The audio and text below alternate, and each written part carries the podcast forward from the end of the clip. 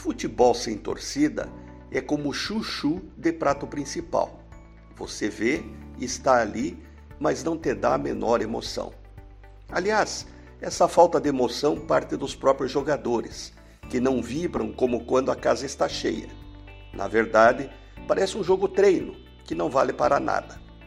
Assim, me causa espécie ver as federações tentando reiniciar campeonatos que nem na TV chamam público.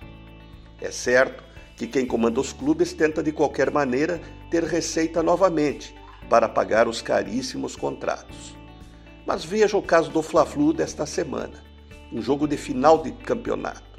O SBT começou com uma audiência alta e depois, durante o jogo mesmo, despencou. A interação que há entre os jogadores e o público, a sensação que uma jogada de feito ou um gol provoca, é uma via de duas mãos. Eu diria ainda, e com uma ciclovia, que é o público em casa, na TV ou no rádio, se emocionando não só com a jogada, mas também com a explosão da torcida. Futebol sem torcida é como costela sem sal, churrasco sem cerveja, sonho sem recheio.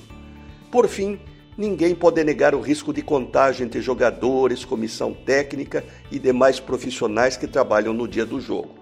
Todos se relacionam com outras pessoas, fora do estádio, antes e depois de uma partida.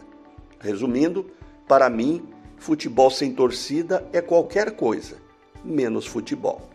Renato Folador para a CBN.